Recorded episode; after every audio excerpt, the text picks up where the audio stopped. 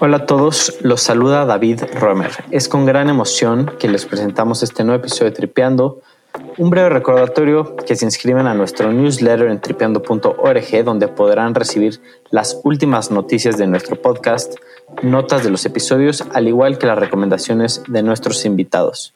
Si les interesa compartir algún artículo con nosotros, no olviden enviarlo a contacto y lo haremos parte del newsletter. Ahora sí, es con gran emoción que les presento nuestro episodio con Ezequiel Farca y Cristina Grapino. Ambos son socios en su despacho de arquitectura y diseño, en el cual han creado proyectos increíbles, incluyendo casas, restaurantes, bares y yates. Este es un episodio muy distinto a los que hemos hecho, ya que platicamos de arquitectura, de diseño, de creatividad, de innovación y muchos otros temas de los que yo no estaba familiarizado y tuve la oportunidad de escuchar de dos grandes mexicanos que están cambiando la forma en la que se crea. Los invito a checar su página internet e Instagram para que se den una idea visual de lo que Ezequiel y Cristina están haciendo. Sin más, Farque y.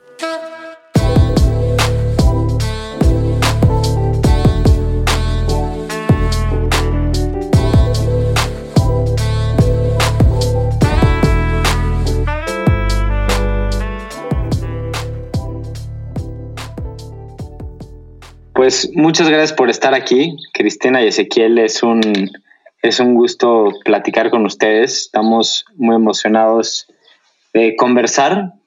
Y pues me gustaría comenzar contigo, Ezequiel, eh, que nos pudieras platicar a qué te dedicas. Me dedico a muchas cosas, entre ser papá y, este, y la familia, obviamente, que es una parte importante tenemos, Cristina y yo, un despacho de diseño y de arquitectura y tenemos tres oficinas, una en la Ciudad de México, una en Los Ángeles y una en Milán. Y básicamente, aunque tenemos, aunque tenemos diferentes, este, diferentes espacios de trabajo, hemos encontrado una manera, obviamente, de poder eh, eh, hacer que funcione los proyectos en distintas partes del mundo, ¿no?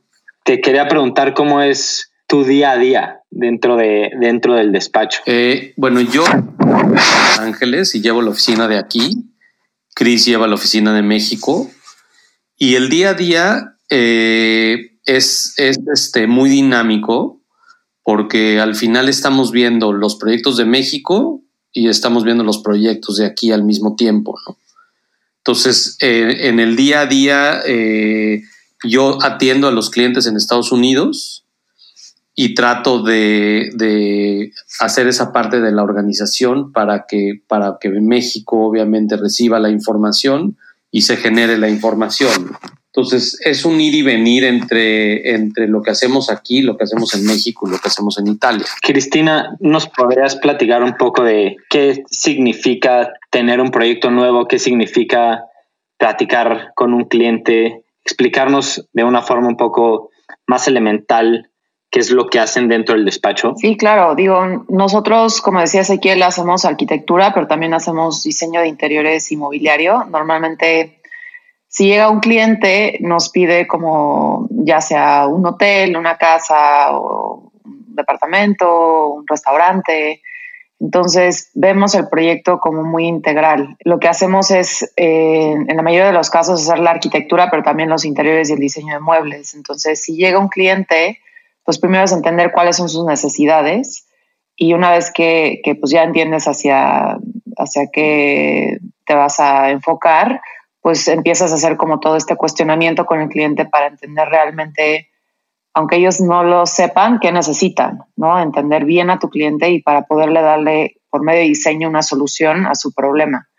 Entonces, creo que sí es mucho de conocerlo, sea alguien que va a hacer su casa o un proyecto personal, que es donde más tienes que conocerlo, o sea un, proyecto comercial o, de hospitalidad donde pues el cliente es un mercado, ¿no? Entonces tienes que estar en lo mismo con tu cliente del estudio de mercado que ellos están haciendo para que tú la propuesta que hagas sea ad hoc a este mercado al cual ellos quieren atacar, ¿no? Porque normalmente pues cada empresa tiene su, su, su hace su, su estudio pues tiene como su, su negocio muy enfocado y tú como diseñador tienes que realmente entenderlo para que sea un negocio exitoso para ellos también, ¿no? No puedes llegar y diseñarlo como tú quieras a tu manera porque pues no va a ser, no va a ser este exitoso, ¿no? Entonces también es entender en algunos proyectos, pues esa parte del cliente, ¿no? Que igual no es un cliente en específico, es como un mercado en general. Cristina, ¿tú desde siempre quisiste ser arquitecta o cuándo decidiste estudiar arquitectura o dedicarte a esto?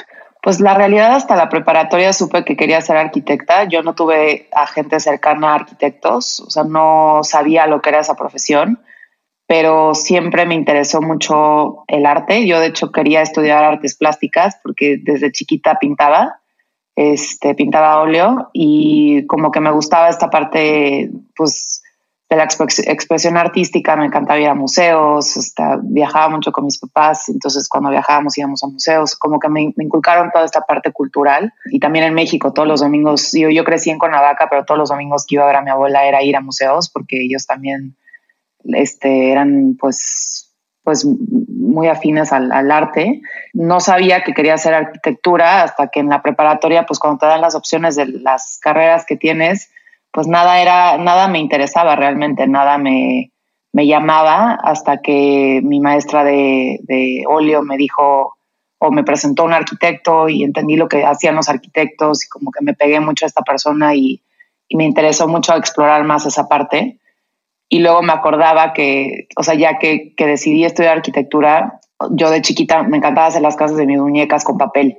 Entonces, como que dije, qué chistoso que desde chiquita estaba haciendo maquetas y no me daba cuenta, ¿no? O sea, pintaba hojas y en todo mi cuarto levantaba los muros con Durex y hacía las casas de las muñecas con papel.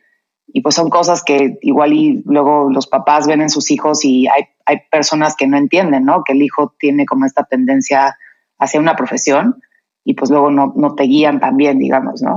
Entonces yo creo que para mí fue diferente, fue explorarlo yo sola y entenderlo yo sola y una vez que estuve en la carrera pues me encantó porque el primer año de carrera es muy enfocado en arte y es muy enfocado en dibujo y en esta parte más este, pues artística o de expresión, no tanto estructura y todo eso que viene en, en los siguientes semestres, ¿no? Entonces fue algo que pues luego, luego me di cuenta que me gustaba. Ya en preparatoria y estabas pues en el área de más de más artística, eras de esas personas que leía libros de arquitectura, que te gustaba ir viendo edificios por la ciudad, o sea, eras fanática de la arquitectura o realmente fue un, un acercamiento mucho más lento pues yo creo que fue algo más, este, como te digo, que no, no entendía realmente lo que hacía un arquitecto porque no lo viví, o sea, nadie me lo había explicado y de hecho yo en la, carrera, digo, perdón, en la preparatoria estudié en el TEC, entonces ahí las, o sea, no te, no te, no te separan en áreas, ¿no? Entonces no tuve más que clases de arte en la escuela, o sea, yo, yo creo que la preparatoria la verdad no me ayuda mucho a, encontrar esa, o sea, esa vocación, o sea, fue más un tema personal que me gustaba a mí personalmente toda la parte artística y que también explora o me gustaba explorar la ciudad. O sea, siempre que, que, tenía la oportunidad de viajar o que, que, pasaba por las calles del DF o lo que sea, me, me, encantaba imaginarme una casa y cómo se vería mejorada. Y hasta la fecha siempre veo casas y digo, mira, a esta le puedes hacer esto, esto, esto y quedaría increíble, o esta hay que tumbarla. O sea, siempre como ejercicio mío me gusta imaginarme en las calles eso y yo creo que eso fue algo que desde chiquita me ayudó a entender que para allá iba, ¿no? Pero fue algo como más lento, yo creo. No sé, Ezequiel, si nos puedas platicar igualmente cómo fue tu, cómo te encontraste en este camino de decidir estudiar diseño industrial y pues por qué, por qué lo decidiste. Bueno, me pasó similar a lo que estaba platicando Chris, pero me pasó al revés en el sentido de que siempre de niño fui un niño muy curioso, eh, armando y desarmando cosas. ¿No? O sea, la típica cosa que desarmas la licuadora y, o sea, siempre estaba haciendo cosas como, como manuales, ¿no? Pero por el otro lado tenía una, una influencia de abuelos árabes que llegan a México con toda esta cultura y este bagaje y a mí me tocó vivir esta, esta parte como recargada de la cultura en donde la casa de los abuelos, o sea, tú llegabas a la sala y los sofás tenían plástico, ¿no? Para que no se ensuciaran, ¿no? Y todo esto con los papeles tapices y todo esto con, con esta parte como recargada entre eso, el olor, la comida, o sea, todo este bagaje, ¿no? Y yo me sentía ajeno a toda esta cultura, ¿no? Obviamente la casa de mis papás era una versión light de esa, de esa manera, y a mí lo que me llamó la atención más cuando, cuando decidí que estudiar, yo sí quería estudiar arquitectura y apliqué arquitectura en la Ibero y no me aceptaron. Y no me aceptaron seis veces, o sea, no, no fue de, ah, oye, lo, lo hice una vez, o sea, simplemente no me aceptaron. Entonces no me quedó de otra que irme a la segunda opción que fue diseño industrial. Y estuve muy contento en diseño industrial, o sea, porque sí era una parte que me, que me gustaba, pero, pero igual que Cristina, me gustaba más la parte como espacial, ¿no? Entonces aprendí a través del diseño industrial y luego del subsistema en arquitectura y luego 10 años después que me fui a hacer la maestría en arquitectura, o sea, se acabó de complementar, o sea, como la parte de, de, de estudiarlo. Pero en un inicio, o sea, fue una gran frustración porque simplemente, o sea, el examen no lo pasaba. Pero tú estudiaste diseño industrial en Libero. Yo estudié diseño, empecé en diseño industrial en la NAWAC y luego me cambié a la Ibero. Y después de que después de que te gradúas de diseño industrial, ¿qué comienzas a hacer? Bueno, termino de, de estudiar diseño industrial y de hecho hago un cambio a arquitectura y empiezo en primer semestre de arquitectura en la Ibero. Pero cuando entro, pues obviamente después de ya haber tenido cuatro años de estudiar, o sea, otra vez empezar a ver el escalímetro y el no sé qué, dije, no, pues me voy a volver loco. Entonces simplemente me di de baja y, la vocación que encontré fue más hacia, eh, hacia hacer el mobiliario. O sea, México también, eh, estás hablando hace 30 años, o sea, había había una cultura del mueble hecho en México de ser de muy mala calidad y lo único que había de calidad era lo importado, ¿no? Entonces, el poder tener estos ejemplos, pues fue una parte como de inspiración a cómo poder tener un muy buen diseño, pero encontrar la manufactura en México, ¿no? Entonces me di a la tarea de buscar, o sea, pequeños eh, talleres y obviamente empezar con esta parte de, enseñar a la gente distintos ejemplos de cómo deberían de estar las cosas perfectamente bien hechas, ¿no? Una cosa que influenció mucho en la parte de, diseñar mobiliario es cuando estaba en la Ibero me fui a hacer un intercambio a Estados Unidos, a Washington, y tenía, tenía que trabajar. Entonces, eh, el trabajo que me tocó fue en la librería acomodando libros y, estaba yo volviéndome loco, ¿no? O sea, entonces a la semana pedí un cambio y dije, a ver, si pido yo un trabajo en la ciudad, eh, me lo pueden tomar como bueno. Entonces me dijeron sí. Entonces fui a una tienda de muebles y me pusieron a trabajar en la bodega a armar los muebles que venían de Europa, ¿no? Entonces, realmente fue como este proceso de ir aprendiendo, o sea, el, amor por el oficio del, mobiliario, ¿no? Entonces, realmente empecé haciendo, empecé haciendo muebles y mi primer propuesta de mobiliario fue precisamente lo que yo no había vivido o no vivía yo en mi casa y en casa de mis abuelos, ¿no? Entonces, inventé yo una primera colección de una cama, una mesa, una silla, o sea, si si yo me fuera a vivir solo, ¿cómo, cómo plantearía la propuesta del mobiliario? Entonces, este primer diseño lo que acabé haciendo fue una primera exhibición y de ahí empezó un poco como la evolución de, de, de atraer a los clientes hacia la parte mobiliaria. Esta primera exhibición era básicamente tu marca, era ya tu empresa, se podría decir. Fíjate que me pasó una cosa, eh, mi hermano trabajaba en una revista, en una editorial en Televisa, y conocía a este publicista que se llamaba Pancho Gilardi. Él tenía un, un estudio ahí en General León, y básicamente cuando termino yo de diseñar los muebles eh, y, quiero hacer la parte de fotografía, eh, mi hermano me lo presenta, le enseño mis cosas y me dice, vente a mi casa y platicamos. Y yo recién salido de la universidad, yo creo que no tenía ni ocho meses que había salido, pues llego a casa de, a la casa Gilardi de Barragán y de repente estoy sentado en la mesa donde está la alberca y literal se empieza a llorar, ¿no? O sea, yo empiezo a llorar porque digo, bueno, esto es, es una señal, o sea, ¿qué posibilidades hay que de repente estés en esta casa, ¿no? O sea, con esta magia. Y este cuate, Gilardi eh, Pancho, me ofrece hacer la primera exhibición en su galería, presentándome a sus clientes, o sea, dándome acceso, pues obviamente, a su base de datos. Entonces, hago esta primera exhibición y ahí es a donde realmente él me da a conocer en, en el mundo eh, de los clientes de, potencial alto, ¿no? Te dan a conocer en este mundo. ¿Qué momento empiezas a crear tu propio despacho? Pues mira, empiezo, con, empiezo con mi nombre realmente desde que empiezo. Y después de haber estudiado diseño industrial, o sea, mi, mi obsesión era trabajar en un despacho de arquitectura. Entonces salgo, pido trabajo en un par de despachos y realmente la gente no entendía qué hace un diseñador industrial, ¿no? Entonces lo que acaba pasando es que eh, al no conseguir trabajo, pues me pongo a hacer lo mío, ¿no? Y, la gente obviamente pues simplemente me empezó a, a, conocer por mi nombre. Entonces, digo, tengo hecho 10 tipos de papelería con 10 diferentes, o sea, primero una empresa, luego otro nombre, luego esto, luego, o sea, pero en realidad siempre la gente me conocía por mi nombre, ¿no? Entonces, no fue realmente una estrategia desde el día uno, ¿no? ¿En qué año fue esto más o menos? ¿Qué edad tenías?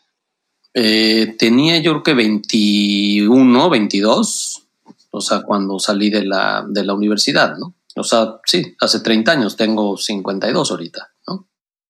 Y no sé si tú nos puedes contestar esto, Cristina, ¿cuándo, ¿cuándo se conocieron ustedes? Yo estudié arquitectura en Monterrey y luego terminé aquí en la Ciudad de México. Y saliendo de la carrera, bueno, de hecho paralelo, cuando estaba terminando, empecé a trabajar con Enrique Norten. Y bueno, después de estar ahí con Enrique Norten, la verdad, poco tiempo, eh, alguien me contó de Ezequiel, que estaban buscando a alguien que llevara un proyecto arquitectónico. Entonces fui con Ezequiel y empecé a trabajar con él realmente. O sea, yo empecé con él a trabajar poco tiempo después también de haberme graduado. Y bueno, el, el, o sea, el despacho de Ezequiel estaba conformado la mayoría por, por gente de interiores o de producción, diseño industrial, y estaban empezando el proyecto de Vallarta, que fue como prácticamente el primer proyecto arquitectónico, que fue donde yo entré y empecé a trabajar con él ese proyecto. Luego nos llegó otro proyecto de arquitectura y pues como que orgánicamente se empezó a hacer o sea, empezaron a llegar más proyectos arquitectónicos y lo apoyé en, conformar como la arquitectura o el, coordinar el área de arquitectura, ¿no? Yo no veía realmente nada de mobiliario, pero pues de alguna manera el estar trabajando juntos también a mí me empezó a dar esa sensibilidad de ver esa escala que normalmente los arquitectos luego no vemos. O sea, en la carrera no te enseñan, no nos enfocan tanto en la parte interior. O sea, la realidad es que, digo, son cinco años y estás como loco, pero pues yo, y yo creo que por eso también no te enseñan tanto, no llegan a ese detalle, pero yo creo que es el más importante, ¿no? Ahora que lo vivo, siento que es lo más importante de un, de un proyecto arquitectónico, ¿no? La parte pues ya real, que tangible, que el cliente va a tocar y va a vivir. Se empezaron a dar las cosas y, poco tiempo después eh, a mí me, me, empezaron a ofrecer algunos proyectos y pues Ezequiel y yo platicamos, el día estaba en Los Ángeles, él ya no, o sea, a mí nunca me tocó Ezequiel en México realmente, y pues la idea era podernos expandir más y el poder estar más tiempo en Los Ángeles y poder atacar a los clientes allá de una manera más agresiva, digamos, y decidimos por eso asociarnos y yo llevar la oficina en México. También en cuestión creativa creo que lo hemos logrado muy bien porque como él tiene su visión y su escala, yo tengo mi visión y mi escala y, viceversa y se compagina muy bien, ¿no? Entonces creo que en los proyectos que hemos hecho, juntos, que digo, ya luego platicamos de nuestro libro, pero en el libro que acabamos de sacar con Rizzoli, pues ahí vienen todos los proyectos que hemos hecho en conjunto, eh, pues se entiende muy bien cómo está esta como juego de escalas y que al final todo está dentro de un mismo concepto. Y yo creo que es la manera que trabajamos él y yo, ¿no?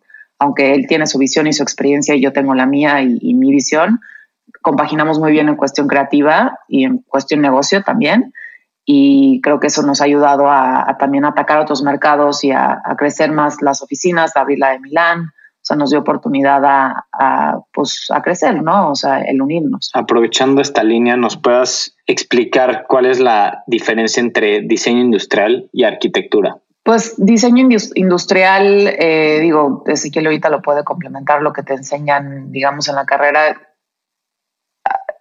O sea, al final es, es se enfocan más en el objeto, ¿no? Ezequiel, y en la, cómo funciona un objeto como tal. Sí, yo creo que, yo creo que diseño industrial, o sea, la carrera como tal, te, te enseñan cómo están hechas las cosas, ¿no? O sea, y eso tiene mucho que ver eh, con el, o sea, con el contacto directo con el usuario, ¿no? Entonces, si al final te pones a pensar, todo lo que vivimos está diseñado, o sea, digo, desde una cuchara, ¿no? La economía, o sea, hasta desde una cuchara que es lo más básico, hasta una silla, una K, o sea, todo, todo pasa por diseño industrial y lo mismo pasa, o sea, en el, el punto interesante yo creo que en, el diseño industrial y la arquitectura, es, por ejemplo, eh, las ciudades, ¿no? O sea, cómo están hechas las ciudades en relación a la escala humana. Entonces, si te pones a pensar cómo funciona alguien en una silla de ruedas adentro de un espacio,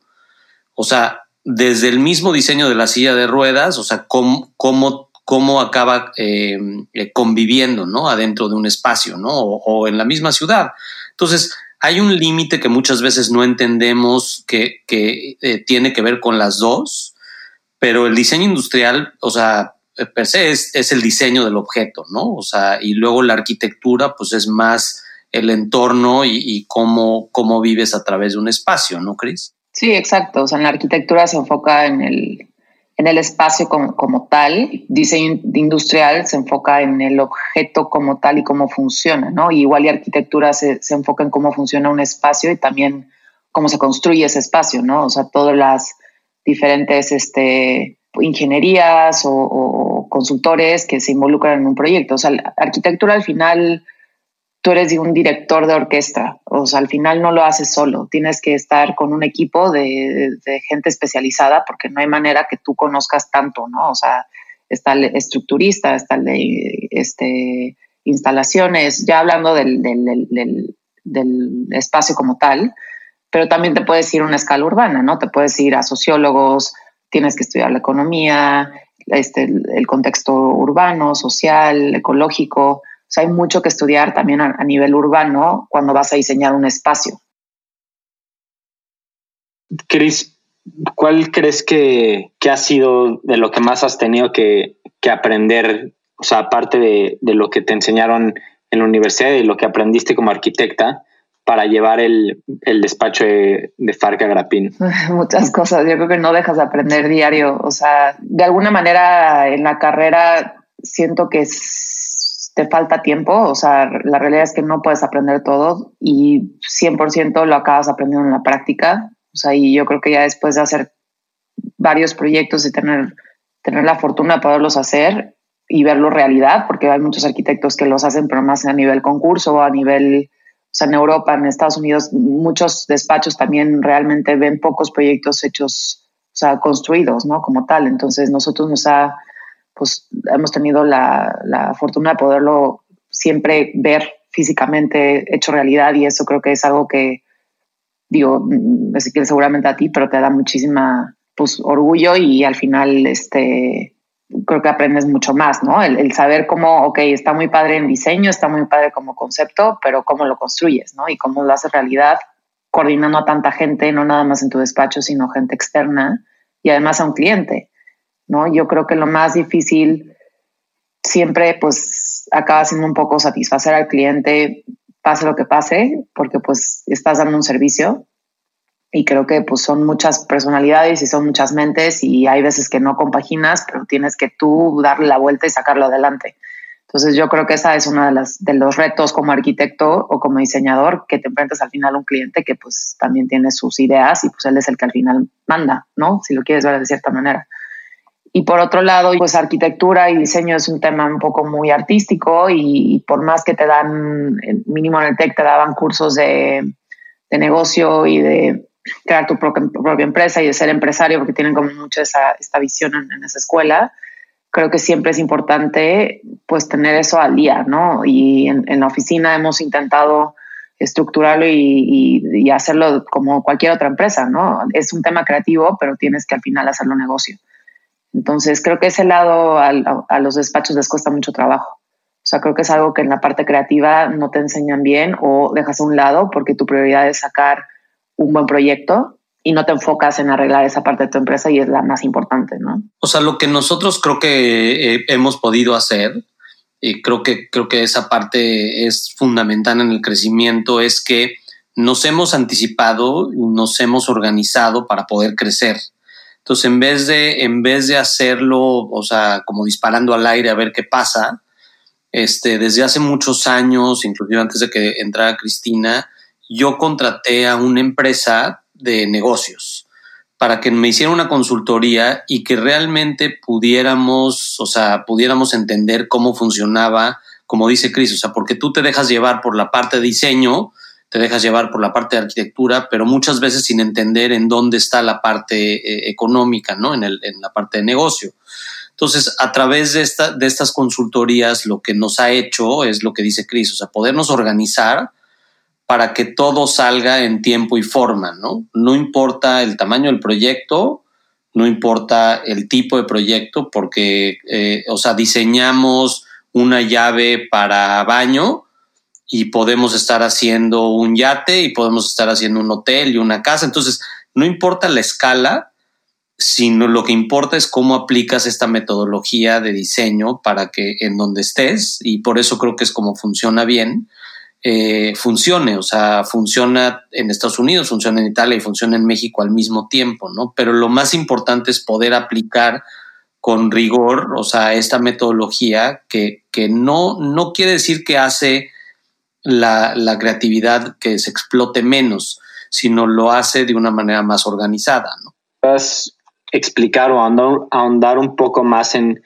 ¿Qué significa la metodología del diseño? Bueno, la metodología de diseño, lo que, lo que hemos podido hacer es, es desde el día uno, o sea, hacemos, hace cuenta, el proceso de, diseño con cualquier cliente, ¿no? O sea, generamos un brief y el brief quiere decir eh, una serie de preguntas a donde queremos sacarle al, cliente la mayor información, ¿no? No importa siendo el tipo de proyecto, o sea, si vas a diseñar una llave eh, de baño, o sea, cuál es el proceso de producción, cuántas van a ser, cuál es el costo, ¿no? O sea, y, eso es, es una metodología que le aplicas en eso, o si lo aplicas para alguien que le vas a hacer un yate, pues lo mismo, oye, vas a vivir en el yate, no lo vas a vivir, lo vas a usar aquí, lo vas a usar acá, cuánto tiempo, o sea, entonces haces una serie de preguntas que te van dando la suficiente información para poder este, eh, empezar realmente con este, con esta, eh,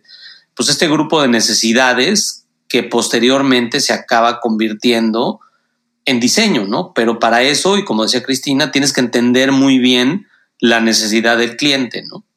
Entonces, esta metodología de diseño es realmente escuchar, aprender lo que el cliente quiere, o sea, interpretar lo que el cliente necesita y luego a través de las presentaciones que hemos logrado también este, hacer de una manera como muy clara, pues un proceso eh, no, no pasa al siguiente proceso si el cliente no lo autoriza, ¿no? Entonces tienes eh, eh, hacer el brief, luego hacer una, una, propuesta para que el cliente entienda más o menos, o sea, por dónde va tu idea. Luego, una vez que eso sucede, eh, eh, generas los renders y una vez que eso sucede, empiezas a generar los planos y una vez que eso sucede, haces los documentos constructivos y luego empiezas a construirlo, ¿no? Entonces, es una parte secuencial, pero hemos logrado hacer que el cliente realmente entienda que es un proceso lineal, ¿no? Mucho esta parte del proceso que dices en el que tienes que interpretar de alguna forma pues los gustos del cliente, me imagino, porque pues es algo difícil, supongo, preguntarle al cliente qué es lo que le gusta. ¿Cómo le hacen para lograr esto? Mira, yo creo que hay un proyecto que es interesante y ahorita, si quieres, Cris, ahorita tú lo platicas, el de la Casa Lena.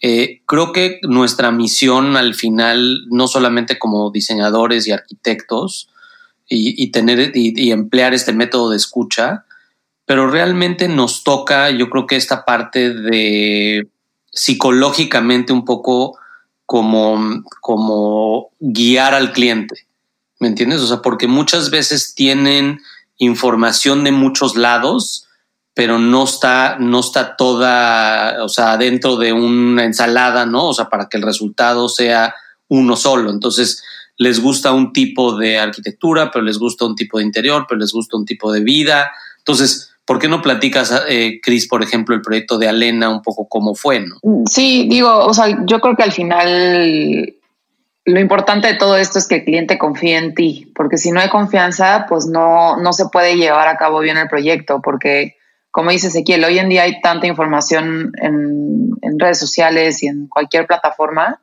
que ya la mayoría de los clientes ahora llegan como, quiero esto, con esto, con esto, con esto, con esto, pero quiero esta doble altura, pero quiero esto. Entonces, si son tan como, o sea, si no dejan que, que tú hagas el trabajo y realmente los conozcas y entiendas como sus gustos y entiendas qué les va, o sea, realmente cuál va a ser un diseño ad hoc a ellos, a su modo de vivir, pues si no, sí se vuelve un, proceso muy complicado. La verdad es que nos ha ido muy bien con la mayoría de nuestros clientes porque justo esta parte de escucharlos y de, entenderlos y de, conocerlos, o sea, al final de es parte de su familia porque hablando de un tema de una residencia privada, no, no, no de hospitalidad y todo esto, pero realmente te vuelves parte de su familia por tres años, que dura el proyecto desde su concepción hasta su construcción.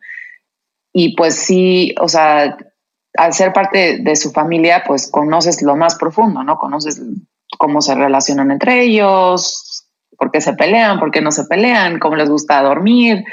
Y creo que es una parte muy interesante para nosotros, pero que también en ciertos proyectos luego ha sido complejo. Por ejemplo, la casa de Elena, pues al principio el cliente llegó con imágenes de casas como más, eh, como californianas, como más clásicas, y cosas como completamente diferentes a lo que hacemos nosotros. Y realmente nos estaban buscando porque a mí me conocen desde chiquita y confiaban en mí, pero no tanto por nuestro estilo, ¿no? Y pues sí, al principio fue como decir qué hacemos, ¿no? O sea, le seguimos o somos sinceros y les decimos eso no lo vamos a hacer porque al final no es que tengamos un estilo, sino creemos cómo funciona el diseño para una solución y pues de, de alguna manera eso empieza a hacerte un estilo, ¿no? Si lo quieres ver como un estilo y pues no, y somos fieles a eso, fieles a, nuestro diseño y no, no vamos a llegar a copiar una, una, casa renacentista porque creemos que eso pues, es copiar algo que está en el pasado y no, no, no, funciona hoy en día, ¿no? Y pues en todo ese proceso para explicarles cómo lo íbamos a hacer, creo que lo importante fue escucharlos y entender por qué les gustaba cada foto de esas y por qué les gustaba la doble altura que se veía en la foto. O sea, entender realmente qué era lo que les gustaba de cada imagen y entendiéndolos también a ellos, pudimos hacerles una propuesta contemporánea, pero que cumplía con todos esos puntos que les gustaban de las otras imágenes sin que ellos lo supieran.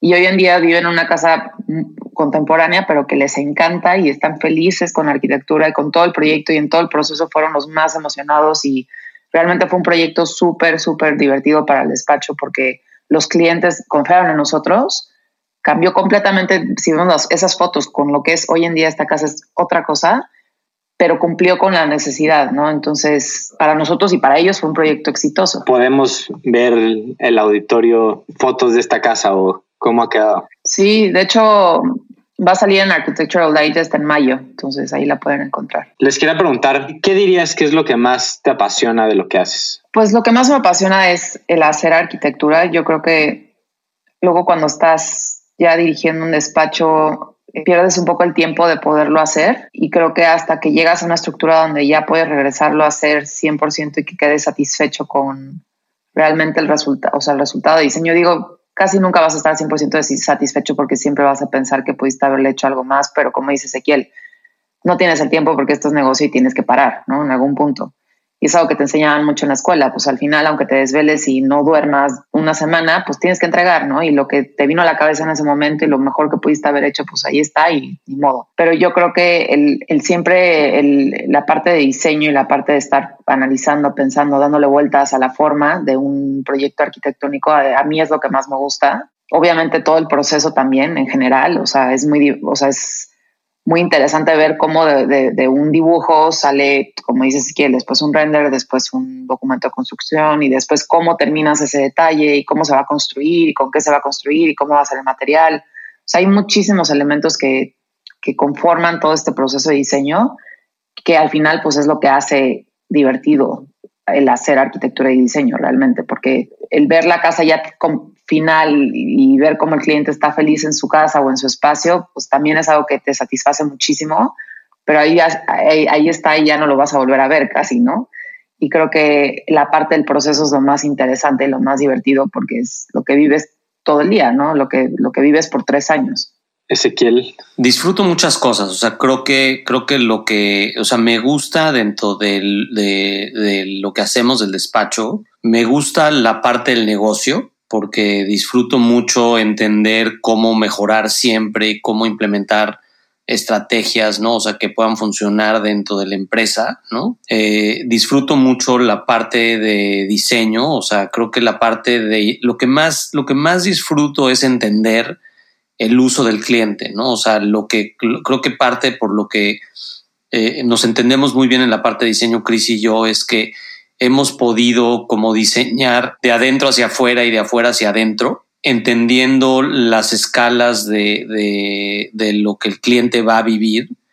Y, y, lo que más me gusta es, es pensar en estas experiencias que el cliente va a vivir, ¿no? Entonces, me encanta imaginarme cómo va a estar el cliente usando la casa, cómo va a estar el cliente usando el objeto. O sea, me gusta esta parte de la, de, la imaginación, pues llevarla a cabo, ¿no? Y afortunadamente tenemos los proyectos a donde podemos estar haciendo diseño de mobiliario, diseño de interiores y arquitectura al mismo tiempo, ¿no?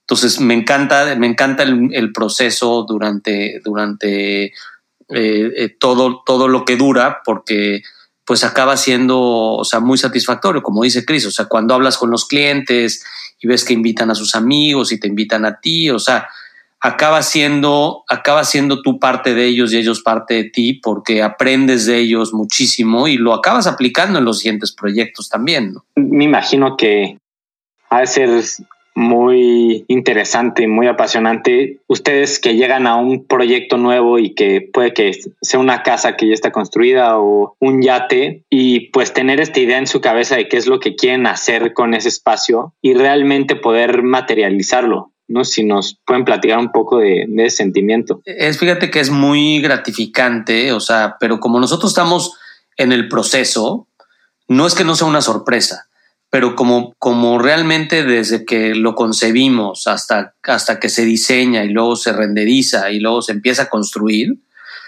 para nosotros lo estamos, estamos viendo el proceso. Lo que, lo que es bien interesante es para el cliente, que muchas veces nuestros clientes no tienen nada que ver en ese mundo, ¿no? Entonces eh, tenemos pues todos tipos de cliente, pero haz de cuenta, tenemos unos doctores que le estamos haciendo ahorita una casa en Cabo, ¿no? Entonces, de venir de un mundo de la medicina a, de repente, aunque vieron el proceso, vieron los renders, les hicimos un video, o sea, ahorita que estamos por entregar la casa y físicamente les ves la cara cuando entran a la casa, no tenían idea lo que iban a recibir, ¿no? O sea, tú lo estás viendo y lo estás viviendo el proceso, pero lo más gratificante es ver cómo esta gente, o sea, se sorprende realmente de lo que está recibiendo. No, sé si, Cristina, pudieras decir qué consejo te gustaría transmitirle a algún joven que se encuentre en la universidad o antes de la universidad que le gustaría estudiar arquitectura o diseño industrial o dedicarse a lo que ustedes hacen. Yo creo que al final tiene que ser algo que te apasione porque si es, es, se vuelve parte de tu vida. Realmente no, o sea, la profesión es tu vida, ¿no? O sea, tanto en la carrera como después, pues ya estás tan metido en todo esto, lees todo el tiempo, o sea, lo que ves, lo que lees, lo que escuchas es arquitectura y es diseño, que es algo que se vuelve parte de ti, pero es algo, o sea, se vuelve parte de ti porque te gusta, ¿no? Y porque te apasiona. Entonces, creo que mucha gente, yo me acuerdo que siempre me decían, ah, yo quería ser arquitecto porque, pero no sabía dibujar. Y creo que eso es lo, lo, peor que puedes hacer, ¿no? O sea, pensar que porque no sabes dibujar no puedes ser arquitecto, no, yo creo que no tiene nada que ver. O sea, es algo que puedes tú después ir, este, ir mejorando y, la realidad hoy en día es que digo a mí en lo personal me gusta dibujar y sketchar y todo y lo hago a mano pero la realidad es que hoy en día hay tantas maneras de expresarte que no necesariamente lo tienes que hacer a mano alzada este y yo creo que es una carrera muy bonita porque sí involucra a diferentes personas y es tratar con diferentes seres, ¿no? Y creo que eso es lo que lo hace más bonito. O sea, al final tienes a tu cliente, pero tienes a la mano de obra, pero tienes a los artesanos con los que también nos gusta colaborar mucho y hacer cosas, piezas únicas para cada proyecto con ellos, pero tienes a tu equipo y pues es, lidiar con personas, ¿no? Es lidiar todo el tiempo con personas y cómo haces equipo con todos y sacas adelante un resultado. Entonces creo que independientemente del diseño es como algo muy gratificante y te enseña muchas cosas de la vida y por eso creo que es algo que vale la pena explorar si tienes ganas de, estudiarlo. Y creo que también ya estando en la carrera, sí es súper importante tomar en cuenta cualquier clase. O sea, yo me acuerdo que en esos cinco años te bombardean de talleres y de diferentes clases que en un momento dices, esto no va, no va a servir de nada. Y la verdad es que sí te sirve. O sea, hoy, hoy me acuerdo de ciertas clases que hasta veo las notas y, y, porque me sirven hoy en día, ¿no? Que en el momento dices, no, no me van a servir. Entonces la práctica obviamente te ayuda mucho más, pero, pero durante la carrera yo creo que el aprovechar cada clase y cada maestro que tengas, por más que creas que no va, no va a servir, pues por algo está ahí, ¿no? Te va a servir. Cambiándote un poco la pregunta, si pudieras conversar con Ezequiel que está a punto de entrar a la universidad o que está aplicando el libero y le pudieras dar algunos consejos ya en retrospectiva, viendo todo lo que has logrado en tu carrera, ¿Qué te gustaría compartirle? Es muy buena pregunta. Mira, yo creo que lo que Chris decía ahorita es, no importa lo que vas a hacer, o sea, porque al final el resultado, nadie sabe en dónde vas a acabar y cómo va a acabar, o sea, sucediendo. Yo creo que la parte de tener la pasión por hacer las cosas es la parte más importante y creo que tienes que seguir o sea, tu pasión, o sea, la, que sea, ¿no? O sea, no solamente hablando de la arquitectura o de diseño, pero si yo le, le, dijera a Ezequiel, o sea, confiar, o sea, tienes que confiar en ti y tienes que confiar que lo que vas a hacer, si lo haces con pasión, o sea, se va a ver reflejado en cada cosa que hagas, ¿no? O sea, creo que hay una parte de, mala información, sobre todo ahora en los jóvenes, yo siendo papá, o sea, de hijos de 16 años, o sea, que creen que si no vas a la mejor universidad y no tienes el mejor promedio y no tienes la mejor oportunidad, no lo vas a hacer. Y eso no es cierto. O sea, eso yo lo veo hoy y eso no es cierto. O sea, yo lo que creo es que hay una parte de ti que tiene que confiar y tiene que no, no conformarse con lo que te digan, porque ninguno de nosotros, y yo hablo no solamente por mí, por Cristina, por toda esta generación eh, en México, sobre todo de nosotros, o sea, que no tuvimos la mejor educación y no tuvimos a los mejores profesores y no fuimos a Harvard y no fuimos a, ¿no? a, las mejores ferias y, o sea, no tuvimos toda esa preparación y nos acabó yendo bien a todos. Y creo que hoy si le dijera a un estudiante, o sea, qué es lo que tiene que hacer, yo lo que diría es hacerlo con pasión, no conformarse con lo que te dan y buscar, porque hoy puedes online eh, tomar un curso de masterclasses de no sé qué, o sea, y de repente estás hablando, o sea, y estás escuchando Álvaro Sisa darte, o sea, darte una plática, ¿no? O sea, te está dando una clase.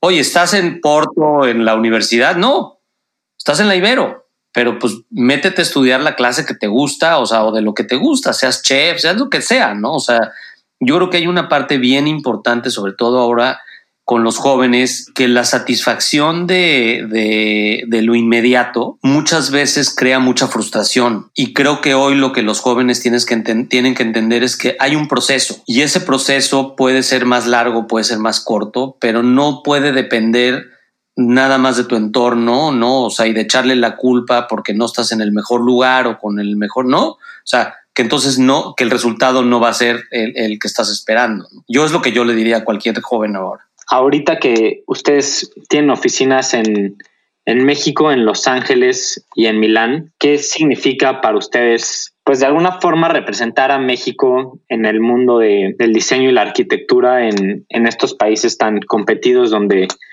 pueden ver el diseño, pues el mejor diseño del mundo. Mira, es muy interesante la pregunta. O sea, yo creo que lo que hemos logrado hacer, o sea, Cris ahorita mencionaba eh, en esta parte de poder trabajar en, una parte también hasta artesanal.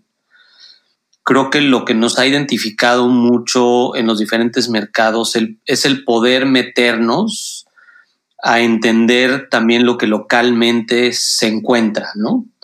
Entonces, por ejemplo, en la parte, eh, y es en la parte, por ejemplo, de los yates, ¿no? O sea, cuando empezamos esto hace ocho años, o sea, el poder ir con los fabricantes, entender qué es lo que localmente se puede hacer, ¿no? Saber qué hacen los tapiceros, cómo lo hacen, qué materiales hay, eh, enséñame el proceso, eh, se puede usar resina, se puede usar fibra de vidrio, o sea, entender lo que localmente se puede hacer, aunque puedes importar lo que sea hoy, pero lo, lo que más nos ha gustado y creo que una parte por lo que los clientes hoy aprecian mucho lo que hacemos, es que hemos logrado identificar esto de una manera local y lo hemos podido adaptar y lo hemos podido como, como realmente impulsar en cada proyecto. No importa si es una mezcalería en Oaxaca con el barro negro o en, en, Italia haciendo una mano de obra especializada con un tapicero de hace 150 años, ¿no? O, o con, con, un albañil en México que tiene una gran experiencia haciendo colocación de piedra labrada a mano. O sea, al final, toda esta, toda esta parte que, que tiene que ver con cómo están hechas las cosas, que es una cosa que nos apasiona a Cristina y a mí, tiene mucho que ver con reconocer esta mano de obra y reconocer que gracias a esta mano de obra y gracias al talento de toda la gente que está con nosotros, logramos hacer que, los, que los despachos sean exitosos en todos lados.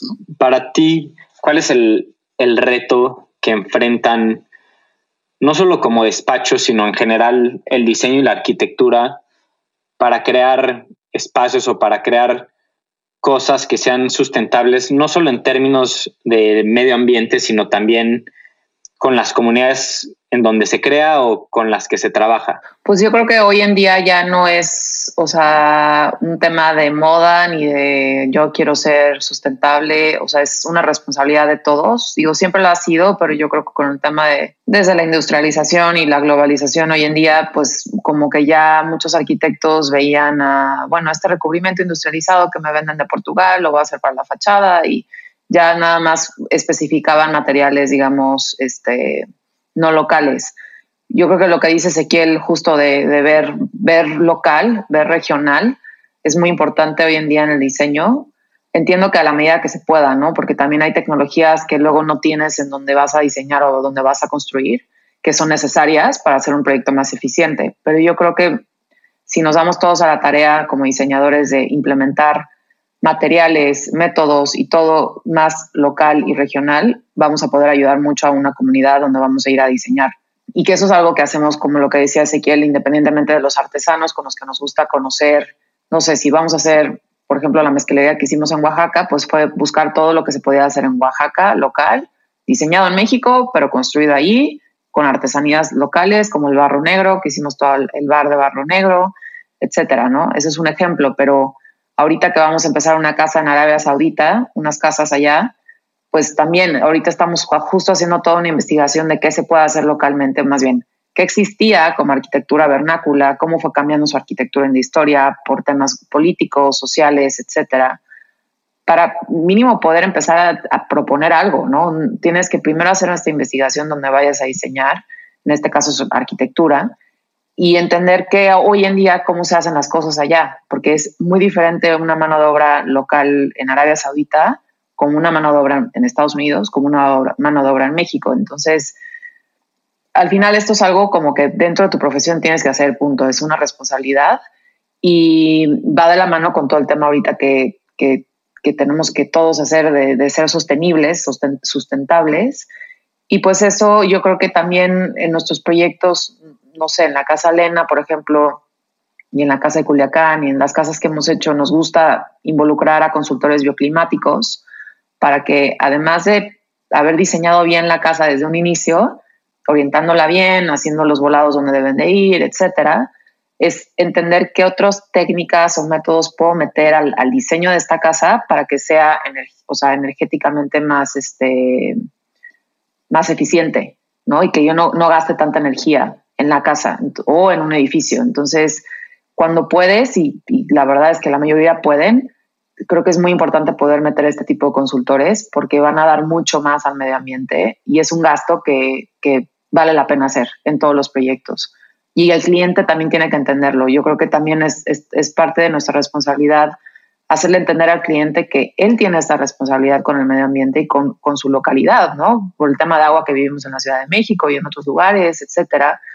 Si puedes, si puedes meter una planta de tratamiento, pues hazlo, ¿no?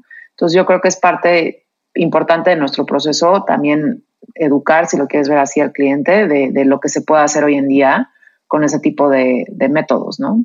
pasando al último capítulo de, esta plática, eh, ¿dónde podemos ver sus proyectos? Bueno, tenemos, eh, usamos diferentes plataformas, pero um, obviamente Instagram, eh, la web está en la mayoría de los proyectos. acabamos, como decía Cristina, de, publicar, Rizzoli nos acaba de hacer una publicación de un libro que, que está en los proyectos más recientes. el libro se puede comprar en Amazon también en México y este, pues prácticamente en esas tres plataformas. ¿Cómo plantean ahora el futuro de, de Farca Grapín, de su despacho? ¿Cuál es el reto para, para mantenerse fiel a su estilo como despacho y al mismo tiempo seguir innovando? Pues mira, yo creo que ahorita el reto que todos nos enfrentamos obviamente es un cambio en la economía y un cambio en, en cómo se van a hacer las cosas, ¿no? Con todo esto que estamos enfrentándonos del, del COVID y yo creo que pues hay que hablarlo porque es algo que a todas las empresas les, está afectando y de manera positiva o negativa. Y en nuestro caso, pues sí es entender cómo, qué proyectos o cómo, cómo vamos a cambiar un poco el diseño de los proyectos, ¿no? Ezequiel, que era lo que platicábamos el otro día en una entrevista también de, pues, igual y los espacios van a tener que cambiar un poco porque todo este tema home office se va a volver a ver en algún momento. Entonces, es entender un poco la sociedad, cómo está cambiando y cómo vas a responder con tu diseño a estos cambios en tus proyectos.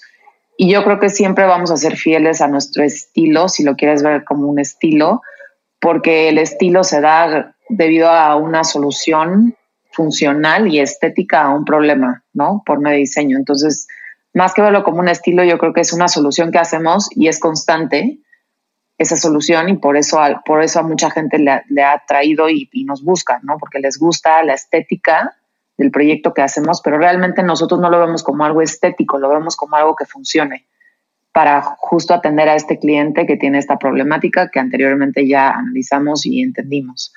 Entonces yo creo que siempre eso, nosotros siempre estamos tratando de ver cómo innovar con nuevas tecnologías, con nuevas técnicas, como dice Ezequiel, dijo Ezequiel hace rato, es entender dónde vas a llegar a diseñar qué se puede hacer.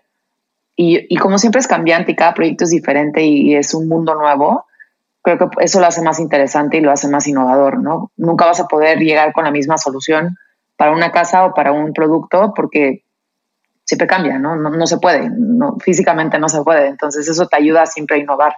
En Tripeando nos gusta preguntar qué libro, qué podcast, edificio o casa nos recomiendan visitar que creen que, que valga la pena que, que los que nos escuchan revisen. Para la gente que no conoce tanto la arquitectura o no se ha metido en el mundo de arquitectura y de diseño, siempre ir a ver las casas de Barragán en la Ciudad de México es súper importante, ¿no? Hay, mucha gente que no las conoce y, tienen que entender la importancia que tienen, la Casa Estudio Barragán, la Casa Giraldi, la Casa Prieto, que tienen mundialmente, ¿no? Viene gente de todo el mundo a ver estas casas y pues mucha gente que hasta yo conozco no las conoce todavía, ¿no? Entonces creo que sí es muy importante si quieren entender esta parte, de o sea, lo que es la arquitectura moderna en México o lo que fue, pues es importante conocerlas, ¿no? ¿Qué nos recomiendas? Este libro, por ejemplo, de 10 propuestas para el próximo milenio, de Ítalo Calvino, aunque es un libro que tiene mucho tiempo,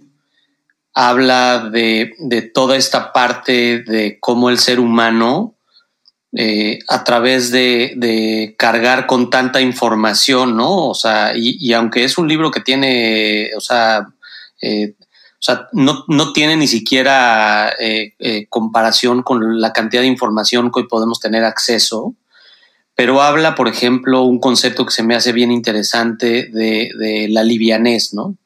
Y cómo la livianez hoy tiene que ver con este cambio que estamos viviendo, que a todos nos ha afectado, creo que de una manera, o sea, positiva, si lo ves desde el punto de vista en donde eh, van a cambiar las prioridades para todo el mundo, ¿no? O sea, yo creo que las prioridades de, de tener ciertas cosas materiales nos está cambiando, porque hoy yo me pregunto de qué sirve tener un yate si no tienes salud, ¿no? ¿No? Y, me voy a un caso extremo porque el yate es lo que menos necesitas en tu vida, ¿no? O sea, no estamos hablando de algo básico, pero creo que, creo que este libro a mí se me ha hecho bien interesante y, volverlo a leer como todos estos conceptos de, de poder como ser humano adaptarte a lo que estamos viviendo, ¿no? y es un muy buen ejemplo es un muy buen ejemplo. Sí, yo creo que al final del día, la, o sea, lo que dices aquí, la arquitectura siempre se va a necesitar, ¿no? O sea, al final el hogar, pues es el cobijo del hombre y, justo cómo haces que con poco presupuesto, con mucho presupuesto, eso sea una experiencia inolvidable para una persona, ¿no? Creo que ahí está el reto de nuestra, de nuestra profesión, ¿no? O sea, con lo que venga, bueno o malo, pues al final la gente va a necesitar seguir teniendo espacios donde habitar y, cómo logramos que sean, que sean realmente exitosos, ¿no? Les quiero agradecer mucho por, por esta plática. Sin duda creo que, nos dejan a muchos a, reflexionar sobre la arquitectura, sobre el diseño, sobre lo que significa crear espacios. Y pues, pues muchas gracias y, y gracias por estar entripeando. No, gracias a ti. Gracias, David.